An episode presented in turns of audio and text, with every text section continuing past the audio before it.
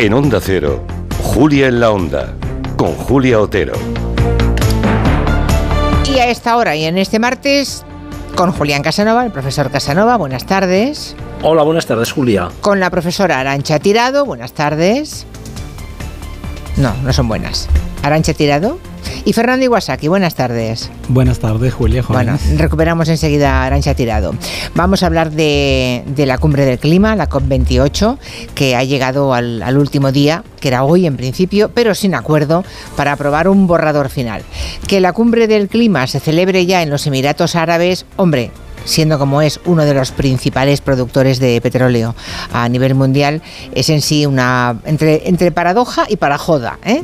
puesto que lo que se pretende, eh, lo que se pretendía era eliminar en un futuro el uso de los combustibles fósiles. Y la historia se repite, porque a priori los objetivos que tienen estas cumbres siempre son muy ambiciosos, muy optimistas, y al final pues se acaban imponiendo los intereses individuales. Y en ello están, porque se han dado cuenta de que el primer borrador, eh, en fin, ha provocado una auténtica tormenta de cabreos. En fin, ¿qué se puede esperar esta vez? ¿En qué punto están a esta hora? Asun Salvador, buenas tardes. ¿Qué Hola. sabemos? Hola Julia, buenas tardes. Sabemos que están en el punto de presentar un borrador nuevo que pueda concitar algo de consenso después de ese cabreo general, como dices, que suscitó el que se presentó ayer. Lo presentaba la presidencia de la cumbre, los anfitriones, Emiratos Árabes, y hubo críticas de la mitad de las delegaciones presentes y también de organizaciones ecologistas. ¿Qué planteaba? Planteaba reducir el uso de los combustibles fósiles, pero la Unión Europea y otros muchos países lo que exigen es una ruta clara, no ya hacia la reducción, sino hacia la eliminación total de esos combustibles. Estamos hablando de carbón, petróleo y gas. Entre esos países que estarían a favor de eliminar figuran Estados Unidos y Canadá, países que también encabezan el ranking de productores de petróleo, además de Australia, el Reino Unido, Japón y países latinoamericanos encabezados por Colombia y por Chile. El borrador de ayer también planteaba eliminar gradualmente los subsidios a derivados del petróleo, del gas y del carbón y marca como objetivo, es uno de los que se espera que salgan también de esta cumbre, que se tripliquen las capacidades de las energías renovables, porque aunque han crecido en los últimos años, apenas representan el 20% de la producción energética mundial. El, 8, el otro 80% sigue produciéndose a base de esos combustibles fósiles. Como las posiciones sobre los puntos clave están muy alejadas, se han prorrogado las negociaciones y se trabaja en la nueva declaración se esperaba que hoy pudiéramos saber algo de ella, sí. pero no se descarta que nos vayamos a mañana, incluso a pasado mañana. Esto es una constante en estas cumbres, sí. casi nunca sí. acaban el día que se espera que acaben o si acaban es un poco en falso, con negociaciones que van más allá en los días posteriores porque siempre hay mucha dificultad para llegar a unos mínimos. Para Greenpeace todo lo que no sea comprometerse a eliminar totalmente esos combustibles fósiles supondrá un fracaso, como explicaba Pedro Zorrilla Desde Greenpeace consideramos que el borrador del Global Stocktake que acaba de salir en la COP28 es un absoluto desastre. Si esto es todo lo que va a salir de esta COP28, esta cumbre va a ser un absoluto fracaso. Hay que actuar de acuerdo a la ciencia y eso quiere decir eh, que hay unos límites y unas cosas que se pueden hacer y otras que no. Y lo que la ciencia está indicando es que hay que acabar ya con los combustibles fósiles, con la era de los combustibles fósiles. En la cumbre se tienen que aprobar también otros textos, otros puntos sobre la adaptación al cambio climático y la financiación para abordar fenómenos extremos, pero esos otros borradores han estado días bloqueados por Arabia Saudí, que como líder de facto de la OPEP tampoco está, como os imaginaréis, muy por la labor de renunciar a los combustibles fósiles de los que dependen en buena parte sus exportaciones. Para intentar desbloquear esas negociaciones, el secretario general de la ONU, Antonio Guterres, ha llegado a proponer que los recortes de emisiones que a su vez van ligados a reducir el uso y producción de combustibles fósiles, se hagan a dos velocidades, es decir, que se impongan objetivos más estrictos y más rápidos a los grandes emisores que también deberían apoyar económicamente a los países con menos recursos. Países como Brasil están de acuerdo en que el borrador final debe ser más ambicioso que el que se presentó ayer, pero también bien, ven bien que se establezcan esas diferentes velocidades que plantea Guterres. A Dos, ver qué sale. Ya, como mínimo un par de velocidades diferentes. Como mínimo un par, una para los productores eh, de petróleo, gas y carbón para los principales productores, otro para los países que, que en menor medida Hmm. dependen de sus economías de esas exportaciones o que necesitan en este momento emitir más. Gracias, Asun. Hasta mañana. Hasta mañana. Bueno, pues aquí estamos. eh, aquí estamos con Julián Casanova, Arancha Tirado. ¿Ya te podemos saludar, Arancha, ahora? Yo creo que sí. Sí, vale, ahora sí. ¿Me sí, sí. escucháis ahora? ¿Crees bien? Te escuchamos, te escuchamos. Y Fernando Iguasaki, no sé si habéis seguido con interés, profesor Casanova, lo que estaba... Oigo unos golpes de fondo, pom, pom, pom, pom, pom, pom. Alguien le da o a la mesa, o al pie, o a una pata de la... algo, ¿eh? ¿O será el villancico de Ropo Pom Pom? No, no, no, el caso es que ya no está, ¿ves? Ya está. Bien, perfecto. Ah, fuera quien fuera, ya está. Y sí, eh, mm, Julián Casanova, no sé si sigues con, con interés el tema de, la, de las cumbres climáticas. Eh, No sé si se puede hacer un poquito de historia de cómo empiezan, Sí. qué, qué pretenden, ah, cómo han marcado eh, este siglo XXI, de dónde vienen. Sí, sí, yo creo que eso es interesante. Que- Quería hacer solo una observación previa, de, ya que ha sacado dos veces el nombre al menos Asun, de cómo se le está amontonando el trabajo a Antonio Guterres. Pobre Antonio ¿no? Guterres, sí. Sí, sí, realmente lo estamos, lo estamos viendo en situaciones además límite, ¿eh? Sí. no solo en situaciones que parece que el hombre tiene que estar allí porque pertenece a esa gran organización que son las Naciones Unidas, sino por situaciones realmente límite. Yo, yo quería explicar al principio, no para justificar que no se eh, que no se lleguen a acuerdos, pero quería recordarle a la gente desde la historia lo largo que fue todo este proceso que nos ha llevado a este maravilloso progreso que algunos eh, piensan que ha sido lo más importante que ha ocurrido en el mundo, es decir, que vivamos bien, eh, que el capitalismo haya, haya desarrollado todo esto, y como eso fue un proceso muy lento desde finales del siglo XVIII, se le llama revolución industrial, pero de revolución en el sentido de súbito, rápido, cambio profundo en pocos años, nada, duró décadas, duró décadas desde Inglaterra, se extendió a muchísimos países, países que llegaron un siglo después, como por ejemplo España, Rusia, incluso Alemania llegó décadas después que, eh, Inglaterra, y empezó todo, empezó todo con el carbón, siguió con, con el con el petróleo, con el gas, es decir, con una explotación de recursos naturales, que es lo que estamos tratando de explicar ahora, o es lo que estamos tratando de, eh, que esta gente que se supone que dirige todo esto eh, ponga orden, porque, porque la base de todo, me preguntabas cu- cuántos años tienen estas cumbres. Estas cumbres tienen ya una- unos, unas décadas también, pero la base de todo es el impacto sin precedentes que tiene el planeta, el, calentamiento global del planeta en estos momentos, ¿no? Y desde, y desde ese punto de vista hay que recordar que es tan difícil, es tan difícil todo esto porque reducir o eliminar ya de una vez, que es lo que realmente piden los científicos y gente que, que sabe bastante de esto, todos los fósiles y pasar a energías renovables y, y- más naturales, todo eso eh, cuesta tanto porque no solo es que mueve intereses por arriba, que por supuesto los mueve, que son el capitalismo, los grupos financieros, los que explotan los recursos naturales, sino también porque desde abajo no todo el mundo apoya esto. Es decir, desde abajo no ha habido, tampoco ha habido grandes, eh, grandes movimientos ecologistas, los hay, y muy importantes. Hay movimientos científicos en favor de esto, pero desde abajo, la gente que vivimos bien, vivimos muy bien gracias a todo esto. Y hemos vivido muy bien gracias a todo esto.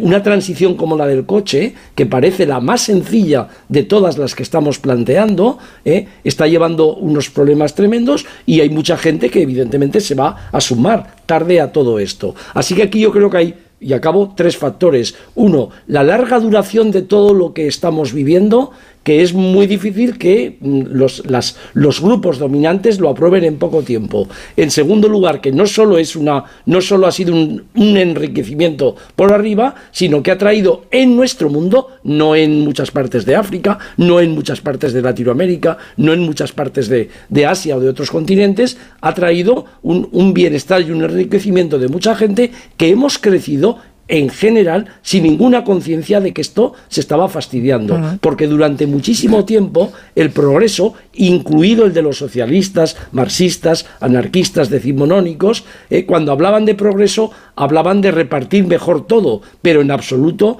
en absoluto surgían eh, cuestiones críticas clarísimas a que todo aquello ensuciaba ríos, la naturaleza, fastidiaba la naturaleza. Y el tercer punto que me gustaría, me gustaría contar con esto es que realmente hay políticos y grupos dominantes que cuando quieren tomar decisiones, las toman. Y no las están tomando en este apartado porque los intereses, los grupos de presión son tan importantes que les cuesta mucho. Es lo mismo que porque no está tomando alguien una solución en un tema, en un tema tan centrado en Israel con Gaza, pues porque los intereses y las presiones mm. son tremendas. Así que es muy tranquilizador siempre echar la culpa a los de arriba, pero hay que mirar también el, el telar la telaraña de todos estos intereses y de lo que cuesta echarlos abajo. Bueno, dile tú a gente que trabaja en las factorías de la automoción que tenemos en España que se acaban los coches, por ejemplo, ¿no? O que, claro, eh, eh, solamente vivimos en el, corto plazo y los políticos también actúan solo en el corto plazo, evidentemente. ¿Te acuestas, perdona, ¿te acuerdas, Julia, del, follón que, hubo? Yo, vengo de la provincia de Teruel cuando, cuando quitaron el carbón.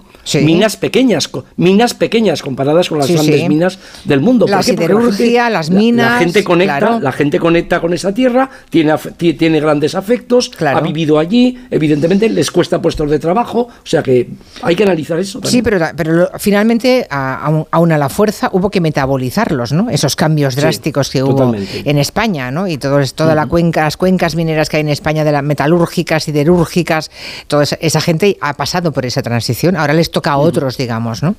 Ah, bueno, y la inteligencia artificial también colocará a otros también al borde de esa de, esa transición. Pero es interesante. Sobre eso, sí, adelante. me gustaría, Julia. Muy bien, Fernando, adelante. Sí. a mí también. Mm, a mí me gusta hablar no de cambio climático y calentamiento global, sino del antropoceno. Yo soy un absoluto convencido de que ya pasó el Holoceno y que estamos en una nueva era geológica que muchos niegan y que muchos ponen en entredicho, pero básicamente se trata de eh, comprobar lo que decía el compañero de Greenpeace que habló al comienzo, que se refirió a los límites de la naturaleza.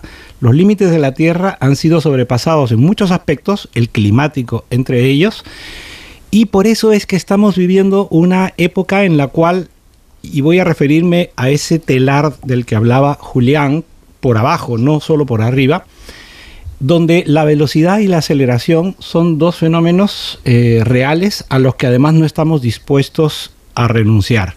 En este momento el metabolismo del planeta es un metabolismo veloz. La lentitud no le agrada absolutamente a nadie. Y este fenómeno de la aceleración está relacionado con lo que tú hablabas, Julia, de la inteligencia artificial y se habló antes en la parte anterior del programa, en esta entrevista tan interesante, porque existe una ley que se llama la ley de Moore, según la cual cada dos años los microchips duplican su capacidad. Esto hace que, por supuesto, todo vaya además más rápido, todo esté más acelerado. Y aquí voy a introducir una variante que no es solo la de los hidrocarburos. Es tan valiosa el agua como la energía. Y en este momento, esta aceleración y esta velocidad, gracias a la cual nuestros móviles, Internet y la inteligencia artificial funcionan como funcionan, se consigue gastando agua. Hoy en día, un centro de datos, una de estas nubes que tienen tantas empresas, suelen utilizar al día entre 11 y 19 millones de litros de agua, que son equivalentes a una ciudad de 50.000 habitantes diarios. Entonces, yo creo que este es otro tema que tenemos que ver en conjunto cuando hablamos de los límites de la naturaleza. Es preocupante lo de la energía, pero también es absolutamente preocupante lo del agua vinculado a este proceso de aceleración y velocidad que no estamos dispuestos a abandonar porque forma parte de ese telar en la parte más baja de la sociedad, donde probablemente no están los grandes intereses de las empresas, sino lo de los usuarios, los ciudadanos comunes y corrientes que quieren estar siempre conectados y en multifunción. Es decir, que este punto me gustaría plantearlo también. Fantástico. Arancha, te doy la palabra en nada, en dos minutos. En Onda Cero, Julia en la Onda, con Julia Otero.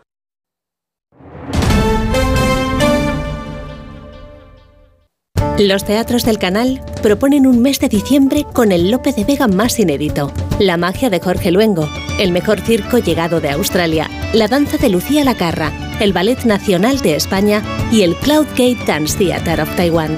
Más información y venta de entradas en teatroscanal.com. Comunidad de Madrid. Seguro que has oído que la mejor energía es la que no se consume. Desde FENIE Energía queremos ayudarte a que seas un consumidor eficiente. Te asignamos a tu agente energético más cercano de Madrid para que optimices tu consumo. ¿A qué esperas? Únete al cambio y forma parte de la transición energética. Entra en fenieenergia.es y recibe una oferta personalizada.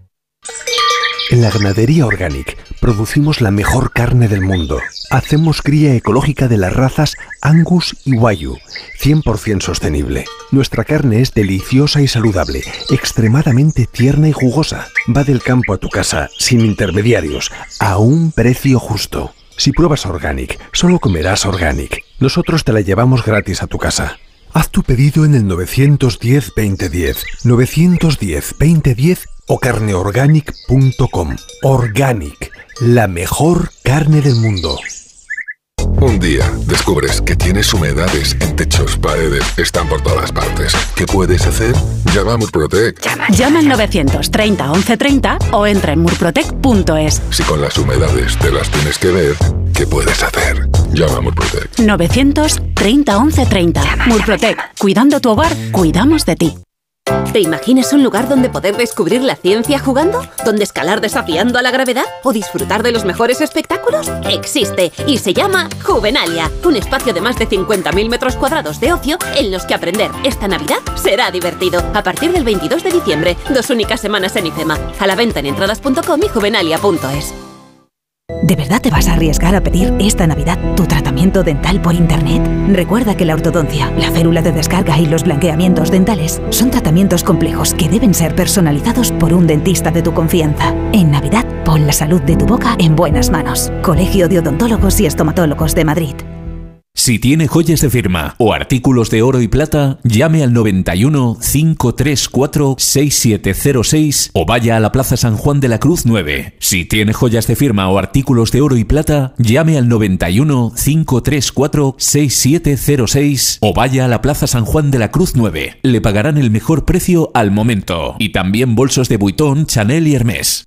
Vamos a gastarnos una cantidad obscena de dinero y queremos que nos hagan mucho la pelota. ¿Queda claro? Ay, sí, señor. Está usted en la mejor tienda y en la mejor ciudad.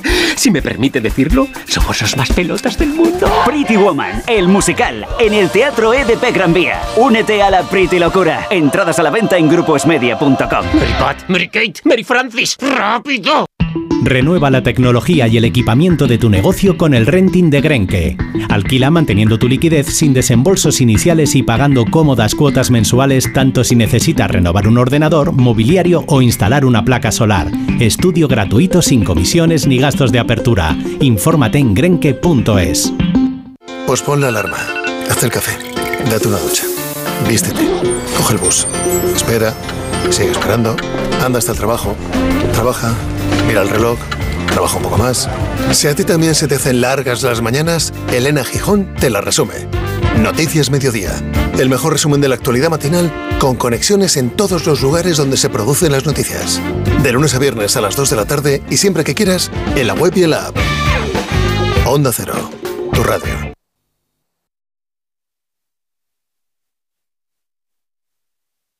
Julia en la Onda. Con el seguro de coche de línea directa tendrás un seguimiento de tu grúa en tiempo real y a través de la app. Así, si tienes un fallo en el motor y tu coche te deja tirado, podrás estar tranquilo en todo momento. Solo un seguro adelantado a su tiempo puede hacer esto. Cámbiate ahora y te bajamos el precio de tu seguro de coche sí o sí. Ven directo a lineadirecta.com o llama al 917-700-700. El valor de ser directo. Consulta condiciones. Con inmensas dehesas, una deliciosa gastronomía y un gran patrimonio cultural y artístico, la comarca de Olivenza es uno de los territorios más atractivos de la provincia de Badajoz. Y gracias al Plan de Sostenibilidad Turística para la comarca de Olivenza, los municipios que la integran podrán afrontar los retos necesarios para construir un próspero futuro. En Olivenza estará este sábado el programa Gente Viajera, que será en directo desde el convento de San Juan de Dios, con el patrocinio de la Diputación de Badajoz. Este sábado, a partir de las 12 del mediodía, Gente Viajera desde Olivenza, con Carlas Lamelo. Te mereces esta radio. Onda Cero, tu radio.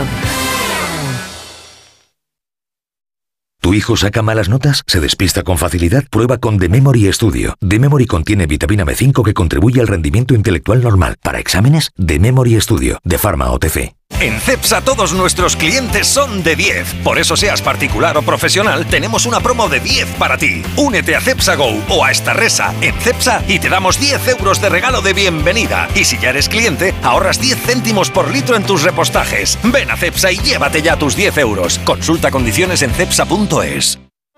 Hola, soy Mario Alonso Pucci y en mi nuevo libro El Camino del Despertar te invito a embarcarte en un viaje de autoconocimiento y transformación. Una obra inspiradora que te ayudará a convertirte en la persona que siempre quisiste ser.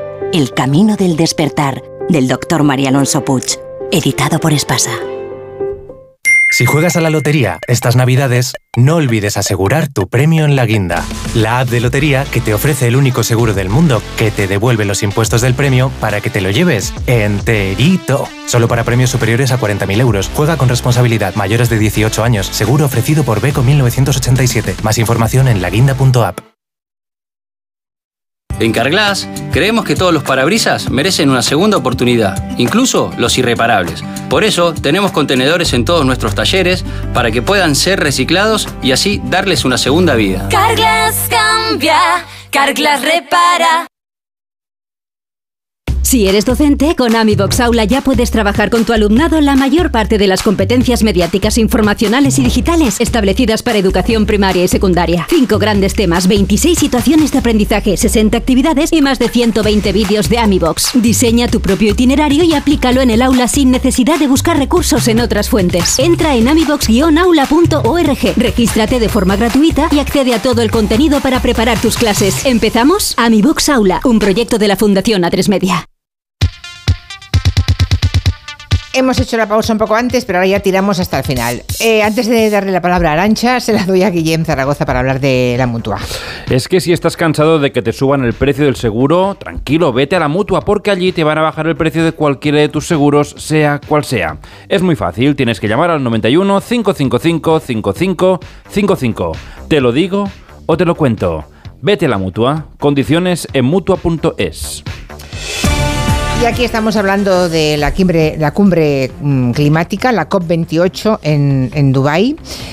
Recordemos que se está contrarreloj eh, intentando llegar a un acuerdo, que hay 100 países que exigen una eliminación gradual pero decidida del carbón, del petróleo y del gas, pero recordemos también que esta cumbre se celebra en Dubái y como ha escrito Al Gore, el borrador que hemos visto, el primero que vimos ayer noche, dice Al Gore, es un borrador servil que parece dictado por los petroestados. De hecho, se ha celebrado la cumbre en un petroestado. Bueno, eh, dejadme que felicite a Serrat, que le, le, acaban de dar la medalla de honor de las GAE. Y todo lo bueno que le pasa a Joan Manuel Serrat me alegra enormemente. Arancha, te toca. Adelante. Sí, bueno, por retomar lo que decía Julián sobre las responsabilidades compartidas, yo estoy de acuerdo que un elemento fundamental para combatir el cambio climático es que la gente tome conciencia de la gravedad de la situación y todos hagamos nuestra parte, ¿no? Pero sí quiero dejar claro que me parece que las responsabilidades no son iguales ni para todos los seres humanos en cuanto a su consumo, ni para todos los estados. Y aquí viene el gran problema, la gran paradoja de cómo, a pesar de todo el desarrollo de un marco institucional y normativo internacional del derecho ambiental que se viene produciendo desde los años 70 en adelante, con toda esa sucesión de cumbres, con la creación de mecanismos exprofeso en el marco de Naciones Unidas y demás, vemos que las grandes potencias pues están prácticamente desde el inicio boicoteando sistemáticamente los avances o haciendo un rol de, bueno, sí, pero no, pero no ratifico por completo, me comprometo a dar el dinero para el fondo verde, pero luego no aporto el dinero que tengo que, que aportar. Y ya en esta cumbre lo que estamos viendo es el descaro de tener una cumbre, como decías, organizada en, en un país productor de petróleo, donde los países de la OPEP están luchando con uñas y dientes para no perder ese elemento de hegemonía económica y geopolítica que les da el ser productores de petróleo, negándose hacer una transición energética, que es a lo que lleva todo, ¿no? en todos los datos científicos, con argumentos además de negación científica. Y esto me parece muy grave porque supone una Pero rectificaron luego, ¿eh?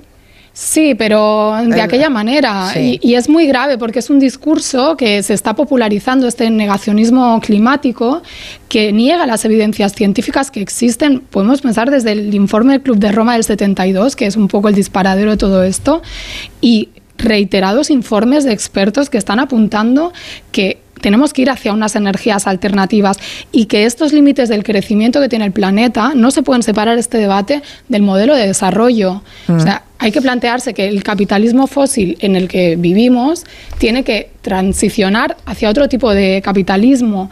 Y yo creo que las reticencias al cambio demuestran, eh, también con eufemismos como se están planteando, ¿no? diciendo que no, ahora eh, emisiones, pero que sean eh, capturadas, ¿no? o sea, para no hablar abiertamente de, emis- de reducir emisiones en general, que el- incluso el capitalismo verde que se plantea es insostenible con el modelo de producción eh, capitalista que está focalizado en el corto plazo y en una cosa clave que yo aquí sí discrepo lo que ha dicho Julián, aun reconociendo que también desde las experiencias socialistas se contaminó y por supuesto porque no había esa conciencia, pero sí en los teóricos marxistas estaba muy claro la idea de que el sistema productivo destruye las bases materiales de su existencia y esto es una crítica muy fuerte que solo se, se encuentra en este tipo de pensamiento. Estás Entonces, alineada ojo con, hacer perdona, estás alineada con este rasa. oyente que dice, Oscar dice en Twitter, el desarrollismo y la obsesión irracional por el crecimiento económico son el problema. Las cosas se sabían, los estudios están ahí, incluso de las compañías energéticas, pero el animal humano hace caso al lobo malo en vez de al lobo bueno y así nos Todos- va a todos los niveles. Y los intereses económicos poderosísimos. Julián. Perdón. No, todas las corrientes del movimiento obrero las hemos estudiado muy bien, mucha gente, incluida Arancha, por supuesto, el socialismo, el anarquismo en el siglo XIX eran bastante productivistas. Es decir, lo que pensaban es que el día que todo aquello que estaba en progreso se pusiera al servicio de todos y no al servicio de unos pocos, cambiaría el mundo. Pero hasta finales del siglo XIX y del siglo y de principios del siglo XX, eh, ese progresismo no va acompañado de posiciones de cuestionamiento de lo que era la explotación natural. Pero ahora no quería hablar Yo de creo eso, que sino Marx sí está, ¿eh? Julián, no quiero Bueno, ponerme en- a debatir esto. Pero- bueno, bueno, y Y en lo dejamos para un café cuando nos ya, veamos. Lo dejamos para un café. Pero sí que quería hablar. No, quería volver otra vez a, a un tema. Si, si, si tus oyentes han visto o ven, y si no, les recomiendo que la vean, ya sé que es muy larga, Los Asesinos de la Luna, se van a dar cuenta de un conflicto planteado cuando en una tribu indígena en Estados Unidos en 1920 aparece petróleo y los intereses y la violencia que hay detrás de cómo se llega a quitar ese petróleo a los que lo tenían. Entonces, desde ese punto de vista, es verdad que la explotación de recursos naturales costó sangre. Costó sangre el caucho, costó además explotación, nuevas formas de violencia del imperialismo. Es decir, esto no ha surgido por naturaleza espontánea del capitalismo. El recurso natural que fue primero el caucho, el carbón, lo que, porque el caucho, evidentemente, sin él no existe el automóvil, sin él no existe toda esa industria. Y que se lo digan a Leopoldo II, a Bélgica y al Congo. Entonces, desde ese punto de vista, todo esto costó muchísima sangre. Pero, pero esto no va a ser tan fácil pasar a las energías renovables. Se necesita mucho suelo para todo esto. Se necesita mucho mucha propiedad y va a haber una lucha gorda. Bueno, vuelvo otra vez al cine. Asbestas, Asbestas muestra la historia en un pueblo gallego de, de gente que está en contra de la instalación de molinos. Este va a ser un conflicto importante. ¿Por qué? Porque nada es gratis. Porque evidentemente las energías renovables para establecer placas, placas solares, para establecer molinos, necesitan grandes extensiones de propiedad si desaparecen los fósiles, no si todo va poquito a poquito. Y eso va a crear unos conflictos importantes, pero no solo conflictos importantes, sino intereses que van a, luchar de nuevo por nuevas formas de propiedad. Quiero decir que no es todo tan ecologista que nos gusta, que está el capitalismo ahí explotando siempre y el que venga va a ser muchísimo mejor. Dicho esto, estoy de acuerdo con Arancha, estoy de acuerdo con Fernando y lo hemos hablado ya otras veces, si no hay una buena financiación de todo esto, si no hay una voluntad clarísima de la gente que más ensucia, que somos los que vivimos en, en- este eh, nuevo mundo que llamaron, este primer mundo.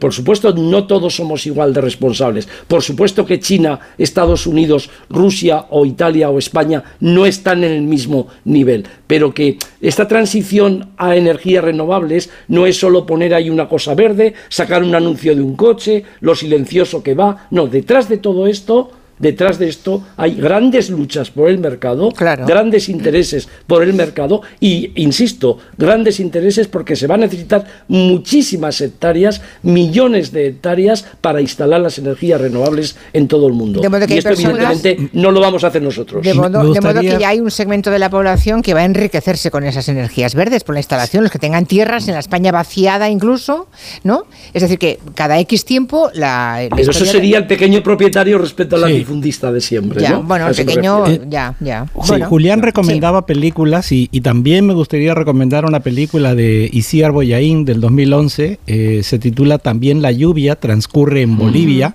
Y es también una película donde, donde se aborda este tema, en este caso, pues por el, por el, el agua. Y en algunos lugares de América Latina mmm, no hay evidencias de que esto haya ocurrido en España todavía, pero detrás de muchos incendios de grandes áreas forestales eh, está la especulación por poner, eh, digamos, placas solares. Entonces, esto mm, es algo que, como ya anuncia Julián y yo creo que Arancha también lo, ve venir, es algo que va a formar parte de las discusiones eh, en el futuro, porque yo creo que ninguna energía alternativa a la energía que proviene de los fósiles va a ser absolutamente limpia. Para enfriar las centrales nucleares, y el ejemplo más reciente lo tuvimos con la tragedia de Fukushima, eh, se empleó una cantidad de agua absolutamente brutal. Y, y, esto hay que tenerlo presente, porque yo insisto, eh, nos preocupa el tema de, los, de las energías. Eh, Pero el agua es fundamental.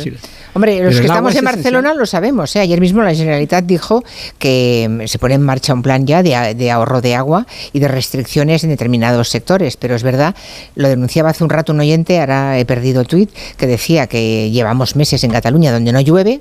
Estamos creo que aún peor en cuanto a reserva de agua en pantanos que Andalucía, pero por ahí andamos todos, aunque aquí en Cataluña un poco peor. Y decía este oyente que llevan meses advirtiendo que vamos muy mal, que tenemos los pantanos al 30%, que los tenemos al 20%, que los tenemos al 18%, ahora hay algunos al 12%, pero aparte de el espantajo del miedo, que hagan algo, ¿no? O sea, que, que empecemos ya a ahorrar agua. Eh, pero fíjate la paradoja. Y no se está haciendo, pero en efecto el agua es tan importante como la energía. ¿sí? Agua para consumo humano y agricultura o para que puedan seguir funcionando eh, Internet, los móviles, la inteligencia artificial, etcétera. Es que esa, esa ya, ya, duda sí. existe también. Sí, sí, claro. Pues sin duda habrá sí, gente que dirá que los móviles y la inteligencia artificial Igual que el petróleo. Claro, también. igual que el petróleo, eso es. De hecho, de hecho, bueno, lo que estoy totalmente de acuerdo con lo que están planteando Julián y Fernando sobre los límites de esa transición energética y las contradicciones que también se van a generar con otro tipo de energías. Estos momentos están sirviendo para que haya algunos oportunistas que planteen que, bueno, Francia, ¿no? entre otros, que tenemos que ir hacia la energía nuclear, que como ya apuntaba Fernando, pues también tiene sus impactos ecológicos, aparte de los grandes riesgos que todos conocemos pero pensemos en la sustitución de, del petróleo por los coches eh, pues, eléctricos, el litio, como esos minerales estratégicos que son parte de las disputas geopolíticas y de un montón de guerras, van a estar en el centro para producir nuevos tipos de motores, de energías. O sea, yo creo que aquí el debate de fondo es quién posee la energía, de quién es la propiedad de los recursos fundamentales que sirven para la producción de la especie humana el agua, ¿Y qué jerarquía, la tierra, perdón? Eh, sí. El, la, sí, sí, adelante, los perdona. minerales, o sea, el gran debate, ¿no? Si tiene que estar en manos de los estados, tiene que estar en manos privadas y en manos de los estados, de qué estados y con qué controles.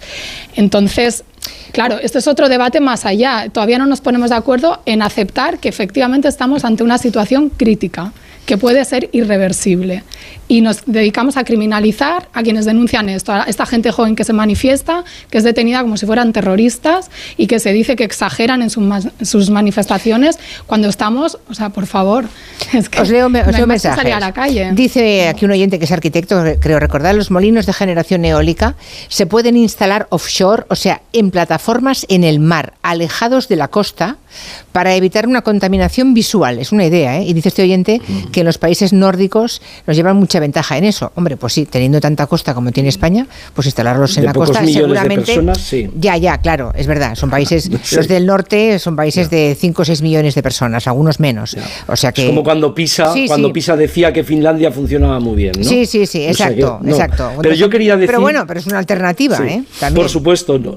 Pero yo quería plantear, tal y que- conectando con lo que decía Arancha, que en todas, en todas las fases de explotación, el caucho, el, el carbón, el petróleo, el gas, había una jerarquía de naciones. Y esa jerarquía de naciones, cada vez que se explotaba algo nuevo, se iban sumando. Esto de Dubái, en los países árabes, empezaron evidentemente con el petróleo, porque habían sido países colonizados, hundidos, explotados, y a partir de ese momento habían tenido todo el tipo de imperios, habían pasado por aquellos países. ¿A cuál más destructivo? Y cuando descubrieron el petróleo, la jerarquía de naciones pasó, o sea, eh, cambió.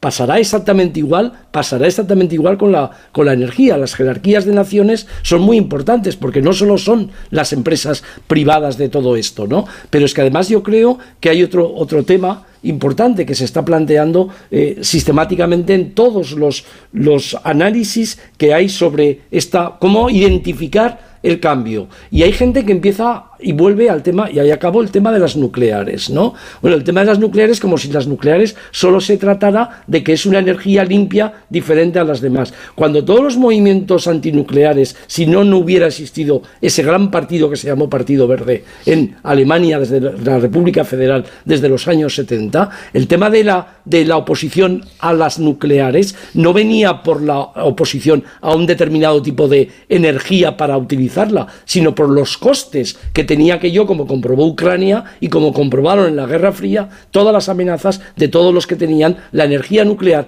que no la utilizaban para el servicio de la energía, sino al servicio, evidentemente, de la potencia armamentística. Entonces, desde ese punto de vista, hay ahora mucha gente que dice, no, la energía nuclear es la solución. La energía nuclear tiene los mismos riesgos ahora, o más, porque es un mundo más multipolar, que los que planteaban toda la gente que se opuso a ella en los años 70, que no fueron pocos. Nosotros no lo vivimos porque con el franquismo estábamos en otra lucha, pero en muchísimos países eh, la oposición a la energía nuclear y a las nucleares fue un movimiento social importantísimo que llegó a los parlamentos de la mayor parte de las naciones.